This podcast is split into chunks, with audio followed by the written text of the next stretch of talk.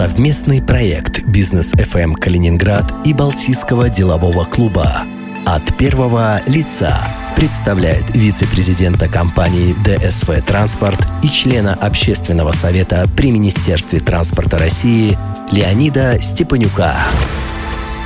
Это совместный проект Балтийского делового клуба и Бизнес ФМ Калининград от первого лица. В студии Антон Хоменко. И сегодня у меня в гостях Леонид Степанюк, вице-президент компании ДСВ Транспорт и член общественного совета при Министерстве транспорта России. Леонид Павлович, здравствуйте.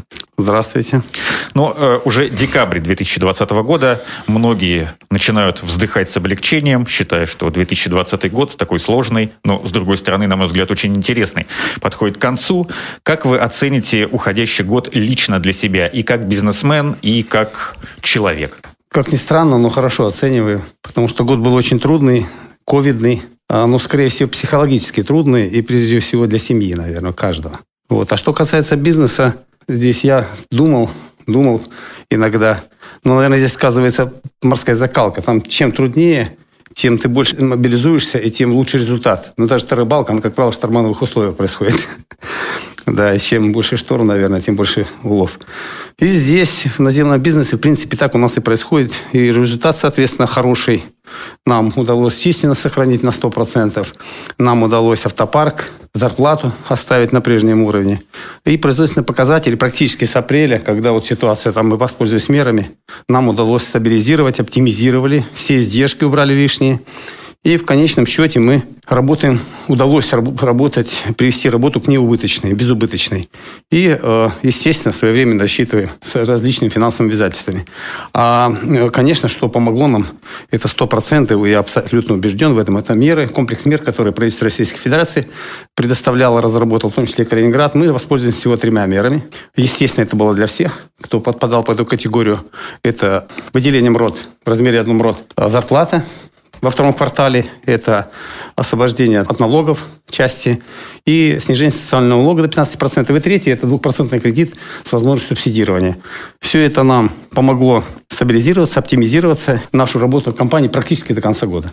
Для транспортников э, с каждым годом бывают какие-то новые вызовы. Но в этом году вызовов, на мой взгляд, было больше и для всех отраслей экономики. Вот какие новые вызовы были для вас и для вашего бизнеса в 2020 году? Вызовы у нас каждые почти 10 лет. И старые были в каждый кризис. Но я бы сказал так. Когда ковидная ситуация проявилась, проявилась, мы сели со своими коллегами и попытались проанализировать те ситуации, которые у нас происходили ну, с начала образования компании 94 года. Да. У нас кризис шикарный был 98-99 года. Шикарный? Например. Ну, я имею в виду, я считаю, что он самым сильным был. Переходной период после безвремени. Мы его тоже умудрились преодолеть, а там вообще ситуация была сложная. У нас было много машин, огромный терминал в Любике, паром ходил свой, уже арендовали. И ситуация так сложилась, что э, в одночасье ничего не стало, и мы могли разориться. Но так случилось, что рядом витала ДФДС тогда компания, наблюдающая, непонятно каким причинам она у нас офис арендовала. Удалось продать, и это оказалось точкой роста. И мы очень быстро в течение короткого периода до 100 единиц транспорт нарастили. В седьмом году проект начали отрабатывать инвестиционный. В восьмом начали его реализовывать, стали резидентами, а девят его закончили. Но здесь грянул второй кризис, который, в общем-то, тоже мы полагали, что все будет окей, но... Это вы имеете в виду 2008-2009 Да, да, года? мы это все тоже проанализировали, понимая, что может быть и экономический кризис за ковидным. Посмотрели, но это оказался тоже точка роста. Мы закончили успешно в 2009 году, как раз конец кризиса, терминал, и активно начали развиваться. В 2019 году мы заплатили все кредиты, и, в общем-то, ну, думали, сейчас уже все, кризиса Заживем. нет, и мы рванем сейчас, рванем, наполнимся. Но, вероятно, нам нужна была новая точка роста на фоне кризиса. И, естественно, вот случился ковидный кризис у нас, и мы, исходя из опыта, как я говорил, мы сели, продумали все прошлое, оптимизировались, грамотно воспользовались мерами поддержки и э, первый год пережили. И э, вот, скажем, самый главный вызов тот, что этот год для нас прошел, в общем-то, нам удалось избежать убыточной работы, и мы благополучно, без потерь закончили тот год. А если хотя бы одна мера реализуется, это субсидируется на этот кредит, я думаю, это будет очень хорошая основа для, скажем, стабильной работы и в 2021 году. Хорошее подспорье будет. Вот вы сейчас вспоминали э, предыдущие тяжелые кризисы для российской экономики, для российского бизнеса, ну и не только для бизнеса, а вообще в целом для всего населения России. Э, насколько можно ли вообще, как вы считаете, сравнивать те два кризиса 98 и 2008-2009 года с вот этим кризисом, который был у нас сейчас? Потому что, ну, по большому счету, э, поправьте мне, если я не прав, он не зависел ни от чего. То есть все сидели и ждали, что будет. Ну, правы, абсолютно. Сравнивать его так нельзя. Это совершенно разные вещи. Там экономические кризисы были, тайфолт и так далее. Даже санкционный период 2014 год нас тоже несколько тряханул, да, не так. Но здесь немножко другая ситуация. Если помните, когда первая волна началась, э, даже магазины пустые в Европе были. Сейчас опять стали говорить, э, в общем-то, производственный недостаток. Что касается снижения цен в конце года, вот сегодня я слушал по Евроньюз, а, говорит, нет, наверное, не будет их, потому что производства нет. Товаров мало, запасов нет. Поэтому, в принципе, вот такие вещи, они приводят все равно к экономическому кризису. И мне кажется, все правительства, которые сейчас очень осторожно относятся к ограничительным мерам, действуют правильно. И главным образом, невзирая на трудности, переполненность больниц, они не закрывают бизнес. Это самое важное. Мне кажется, нам очень надеюсь, что удастся избежать кризиса. В общем-то, никто и банковский кризис не прогнозирует. Если видите, на следующий год, в общем-то, уже рост. Сегодня в этом году все экономики демонстрируют и декларируют падение некоторые, да, ВВП. А в следующем году уже рост. Там в районе 3% и так далее. Поэтому я тоже считаю, что это не экономический кризис. И если вот удастся уже начать в декабре вакцинирование, то есть многие уже готовы, даже противник, кто никогда не вакцинировался, то я думаю, ситуация к Новому году стабилизируется, люди там уйдут некоторые отпуска, позакрываются, чуть-чуть меньше контактов, и в январь мы должны войти, скажем, с некоторым падением и с какой-то надеждой. Как вы считаете, какая из первой и второй волны, какая из них, какая из этих волн была тяжелее, ну, как для населения, так и для бизнеса? Первая, когда была большая поддержка, но было меньше заболевших, или вторая, когда ну, особой поддержки уже нету финансовой от государства, но и заболевших больше? Ну, первое, это как шок был. Вы, наверное, тоже следите Конечно. за всем этим и видите. Там сразу начались паника. Я вот э, тоже, когда в марте в том же, да, мы начали собираться, штаб, мы как эксперты при штабе БДК группа работала. И там, вплоть до того, сразу перекрыть границы для грузового транспорта.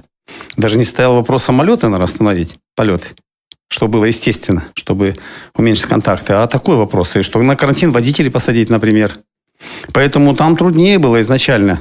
Потом, опять же, паника, все улицы, если помните, пропуска, в Европе в том числе пустота. Здесь уже э, с опытом вот этой первой волны подошли разумно, на мой взгляд, но э, последствия, конечно, гораздо сложнее. Мы посмотрим. Никто не знает, как дальше будет, но, в общем-то, все предсказывают, что ситуация стабилизируется. Больных больше, но экономика не падает. Это все боятся ее. И даже больные, или кто боится заболеть, они все боятся, что экономика глубже пойдет. Тогда и больных будет больше, и бедных будет больше. И вообще кризис в этот период – это страшная вещь.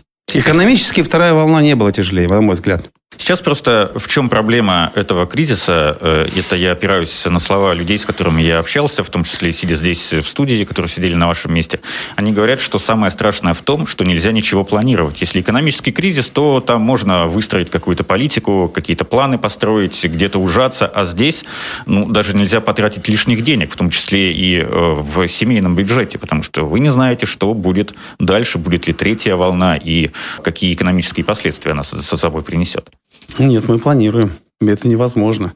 Мы планируем, в том числе обновление парка, там смотрим.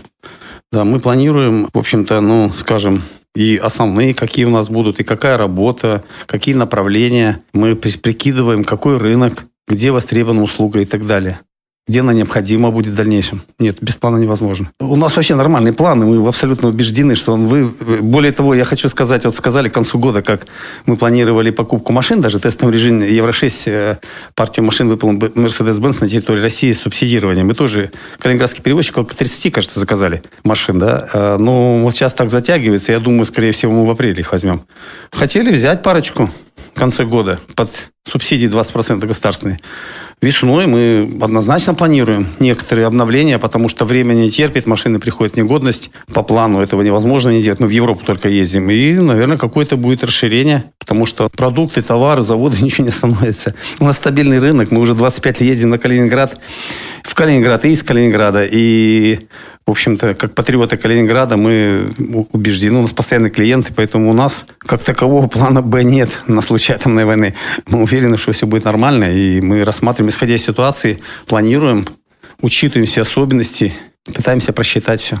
В марте и в апреле э, калининградские и российские э, транспортные компании, они ездили в Европу, потому что нужно было возить товары и в ту сторону, и в обратно что-то привозить. Как вы оцените работу европейских коллег по пропуску машин, по организации безопасности? Как, на ваш взгляд, это было налажено? Мы изучали документы, которые выпускала Россия. В регионах немножко по-другому реагировали, наверное, с перепугу. Ну, кто знал, мы тоже боялись. Я же говорил, были попытки ограничений там на карантин посадить двухнедельный. Это все катастрофа. Европа сразу упростила все движение транспортных средств. Максимально. Излишний контроль, обеспечила свободное передвижение.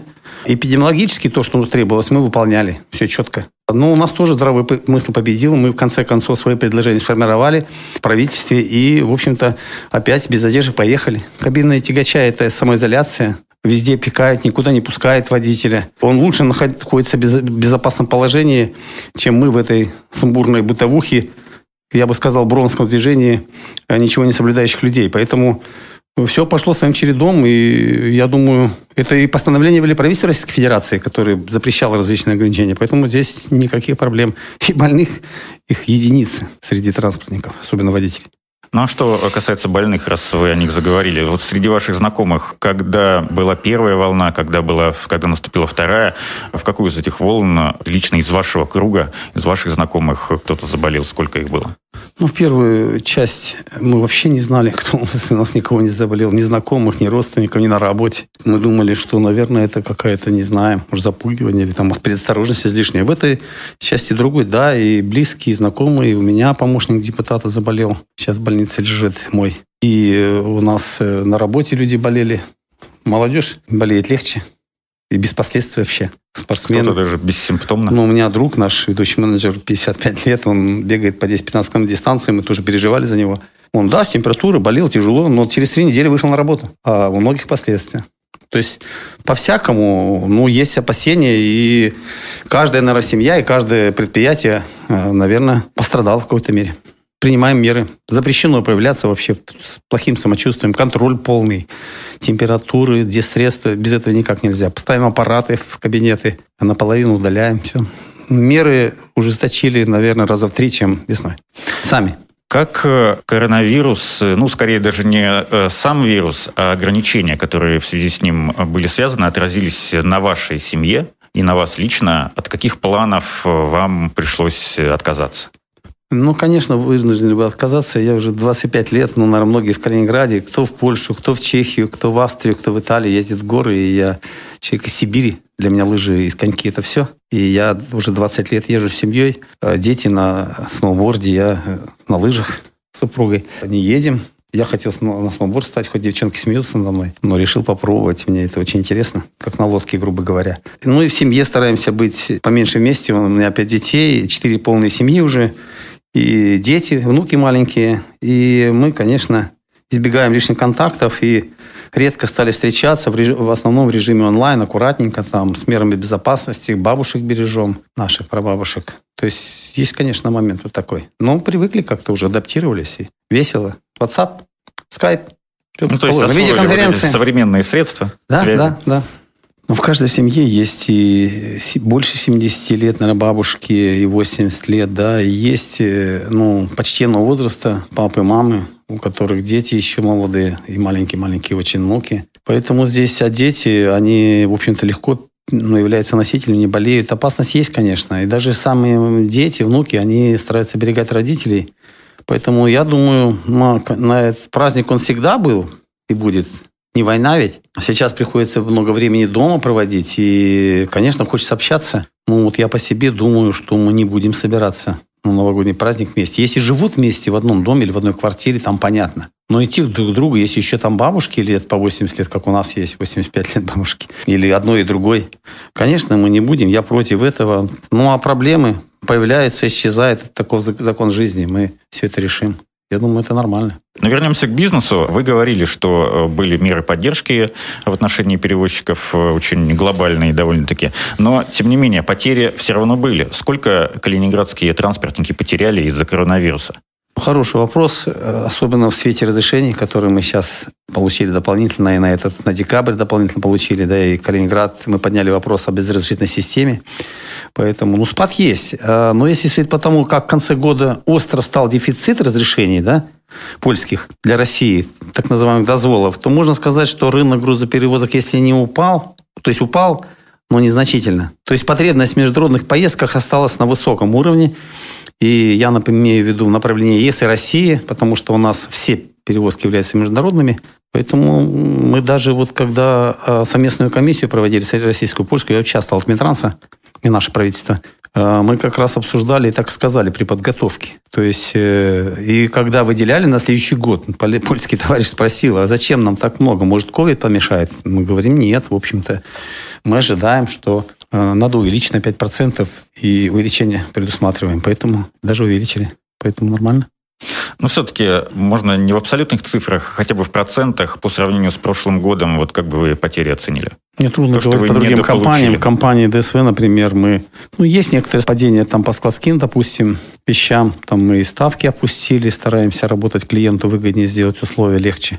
По сравнению с прошлым годом у нас, э, ну, скажем так, незначительные колебания, может быть, процентов 10. Спад, но он, он 5-10 процентов это немного. Потому что и при дефиците транспорта он возникает в связи с разрешениями, многие компании закрываются.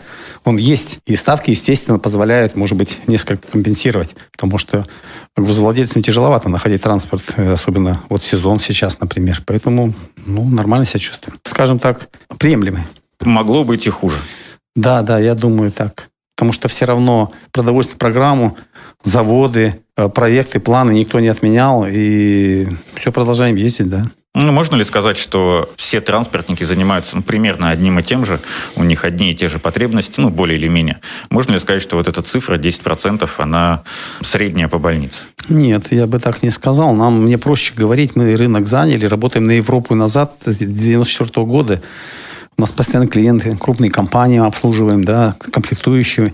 Нам несколько проще. Плюс я 25 лет у нас, мы как член АСМАП, и маршрут наезжен, у нас разрешение стабильно определенную квоту мы получаем, выезжаем. То есть у нас все отлажено. Плюс система ДСВ, там куча складов у нас тоже консолидируется. Мы в лучшем несколько положений, потому что все-таки принадлежим глобальной корпорации мировой, у которой там тысячу складов, там миллионы ТОСов, контейнеров, миллионы складов по другим, там тысячу офисов.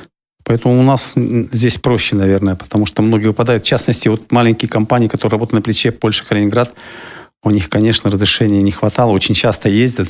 Здесь с старым транспортом, да, был некоторый провал. Или ты не являешься квотируемым разрешением, здесь тоже были вот на этом направлении. Наверное, мы в правильном месте находимся, правильное направление выбрали и правильных клиентов и партнеров постоянные. У нас контракты, мы цены не меняем, не увеличим, не, не роняем ровные. Поэтому не все, конечно. Многие компании очень тяжело себя чувствуют. Давайте о вас поговорим.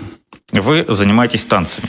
Почему, как давно и что для вас это занятие? Это просто хобби или, возможно, ну вот знаете, вы приводили в пример своего коллегу, которому 50 лет и который бегает на дальние дистанции. Для кого-то бег – это физические упражнения, а для кого-то, знаете, это возможность побыть полчаса одному, ну, что-то вроде терапии. Что для вас танцы?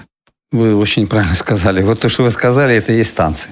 Это большой спорт сильный, до седьмого пота. Ну, наверное, вы знаете, и все знают. Было время взлетов. Мы два года подряд, 10-11 год, финалист чемпионата России. Мы участвовали в чемпионате мира среди сеньоров. Там все были группы, и молодежь, и спортсмены, и дали сеньоры, любители. На Майорке выступали, в частности, в Штутгарте выступали. Дети наши все танцевали. Ну, потом стало так, что работа некогда было. Ну, нюансы были в семье. Мы прекратили это делать танцевать. Потом и дети прекратили, нужно поступление в ВУЗ и так далее. И мы э, вот сейчас, понимая, что первая волна заканчивается, и кризиса больше ковида не будет, БДК мы собрались там, давайте Новый год, конкурс объявили, в каком стиле, выбрали итальянскую вечеринку и так далее. А у меня итальянский фраг, как положено, все, и латинский костюм красивый. И мы с супругой решили на тех вечеринках, которые будут организовываться, БДК, мы решили подготовить показательный номер.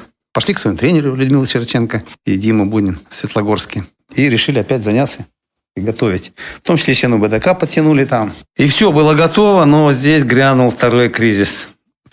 Волна, Вторая точнее. волна. И мы, с учетом всех факторов, там много молодежи, да, они добираются таким транспортом, подумали, подумали и решили отложить это мероприятие дальше. Сейчас нет, потому что танцы – это контактный вид спорта, это пот, это раздевалки. Сейчас это не делаем. Я очень, конечно, не хватает. А то, что касается релаксации, я думаю, и удовлетворения, здесь и спорт, и творчество, и искусство, все на свете. Я думаю, другого я вида спорта такого не знаю, который в комплексе был. Поэтому рекомендую вам, если позволит ситуация, обязательно займитесь. А как вы начали заниматься? Это была ваша инициатива или кто-то вас этим ну, заразил, конечно, в это время говорить не очень, наверное, корректно, но, Нет, может почему? быть, кто-то вас вдохновил, скажем так, на это? Ну, это все просто э, происходит. События с вами случаются, если вы появляетесь в определенный момент времени в определенном месте. У нас с нами то же самое было. И моя супруга была тренером молодости по танцам в Доме пионеров, преподавала. И мы вот в этом Доме пионеров и наши друзья. Так все сложилось. Там тренер, кто-то из учеников там ориентировали, пригласили, мы начали заниматься, да. Потом дети подросли, их повели. Это все случилось. Совпадение, скажем так. Череда Вся совпадений. семья, получается, ваша занимается да, танцем. Да, да. Это обязаловка такая сын или младший, просто да. хочется всем? Не, хочется. Почему? Там с девушками там интересная атмосфера, и она такая в комплексе, она затягивает. И я очень люблю спорт так, до седьмого пота. И здесь такое вот нужно тысячу раз сделать повторений, попотеть, и тогда только получится. Поэтому он вот внутри. Синергия такая произошла, как в любом занятии, в любом спорте. Если нет синергии, допустим, никакого результата не будет. У меня, видно, внутри это сидело. Поэтому, ну, так сложилось. Но очень ностальгирую. Я Физическое состояние у меня прекрасное, поэтому я думаю, мы еще удивим мир. Ну, когда все закончится, конечно. И сколько, получается, лет вы занимаетесь? Наверное, в 99 году попробовали себя может, 2000 -м. А в 2002 году родились двойни, и мы немножко прекратили. Поэтому я лично начал, наверное, в 99 году или 98 пробовать первые шаги там в любительском. Ну, шаги, ну, короче, 20-летний стаж. Тун -тун -тун. Ну да. Мы в Ассоциации иностранных инвесторов, у нас были баллы, если вы знаете, благотворительные. Мы обязательно делали дети, группы наши тренеры организовали, мы показательные выступления супруги везде выступали. В Козерхове такой красивый, там, вальсочек, латиночку. Поэтому мы делали эти А сейчас вот БДК мы, ну, там вместе организовываемся где-то, пытаемся потренироваться и тоже креативим. Онлайн тренироваться, э, как вы считаете, это возможно? Очень легко. Очень. У нас много кассет, просто пока нет времени. Вот сейчас будет новогодние праздники. Я все мечтаю достать видеокассеты свои Штутгарта везде и попробовать. Я, знаете, что заметил? Э, что во многих квартирах уже появляются елки. Начало декабря, ну, рекордно рано на людей нахлынуло вот это праздничное настроение. И я разговаривал недавно со своим соседом, который елку тащил искусственную из гаража. Я говорю, что вы прямо сейчас ее будете наряжать? Он говорит, да, потому что хочется, чтобы это все уже наконец закончилось. Ну, видимо, он имел в виду 2020 год. Как вы ощущаете, есть ли у вас уже праздничное настроение? Хочется ли вам, чтобы 2020 год закончился? И считаете ли вы, что с окончанием года все проблемы, которые этот год принес, они исчезнут? Знаете, совершенно верно. Оно так и есть. Э, и ваш сосед прав. Я сегодня, опять же, вчера посмотрел Евроньюз. Там везде уже, да, и в том числе в России, в Москве показывают, да, все разукрашено, все ставится. Потому что, ну, смотрите, 50% персонала офисного должно находиться дома на удалении где-то закрывать школы. То есть, конечно, сейчас, если мы не создадим, грубо говоря, пасмурно становится. Мы везде свет пытаемся включать, я эконом, ругаю всех, потому что витамина D не хватает, вот светом добавляем. Здесь елочка будет стоять. Конечно, правильно, я считаю, это правильно. И даже задумался, вот и сейчас вы говорите, наверное, хотя бы во дворе надо поставить что-нибудь там пока для начала. И, наверное, выходные мы поставим тоже елку. Поэтому это очень и очень важно и необходимо сейчас. Год был 2020 трудный для всех. А как члены Балтийского делового клуба помогали друг другу в этот тяжелый год? Потому что, ну, я знаю, что у вас всегда было очень много мероприятий, наверняка многие из них в этом году пришлось отменить. Ну, у нас тоже, мы не исключение, БДК ребята переболели, молодежь, и многие уже не боятся, мы завидуем, кто не переболел. Они имеют возможность встретиться вместе на мероприятиях клуба. Другие, кто не может, на видеоконференции мы. Вот. То есть мы как большая семья. Когда большая беда, мы сплачиваемся больше. И больше времени проводим в онлайн-конференциях. Даже коллективно ужинаем онлайн семьями. Придумываем, там кто-то ответственный, назначаем инициатора, и он это организовывает. Проводили плановые встречи с учетом определенных требований мер безопасности, да. Все было в режиме. Ежемесячно проводим собрания, советы, как положено, семинары. Ничего не изменилось, только формат встречи изменился, и меры безопасности соблюдаем. Состоялась онлайн-стратегическая сессия, потому что вторая волна захлестнула. Мы думали, думали, проводить, может, пройдет, а нет. Жизнь клуба в новых условиях имеется в виду при ковиде. 26 ноября мы стратегический семинар, то есть этот э, семинар очередной привели, наш член клуба, и плюс пригласили еще из Питера э, интересного спикера. Даже нашли безопасный формат проведения новогоднего клубного вечера. Мы будем его проводить на свежем воздухе, безопасность дистанции, избегая скоплений, в позитивном веселье. То есть жизнь продолжается, и мы насыщаем эту жизнь точно так же, находим определенные какие-то варианты. По большому счету ничего не изменилось. Изменилось, что не можем обнять, поцеловать. Вообще традиция такая в клубе, нужно обязательно руку и прижаться слегка на таких мероприятиях расслабляющих. Считаете ли вы э, членов БДК своими друзьями или, может быть, даже своей семьей? Конечно. Если это не слишком лично. Нет, э, почему? Это есть так. У нас определенные меры. Это консервативный клуб, где там есть тоже за грань нельзя переходить, да, какие-то личные границы. Там все четко в этом плане, люди достаточно продвинутые. Потом члены семей, то ли это муж, то ли это жена, даже кто ли в возрасте ребенок, или, может, на мероприятиях иди ребенок даже, они тоже имеют возможность участвовать.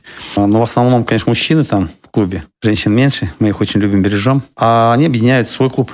Объединились, и у них свои интересы, они тоже встречаются, они часто ездят вместе отдыхать, ну, когда есть возможность.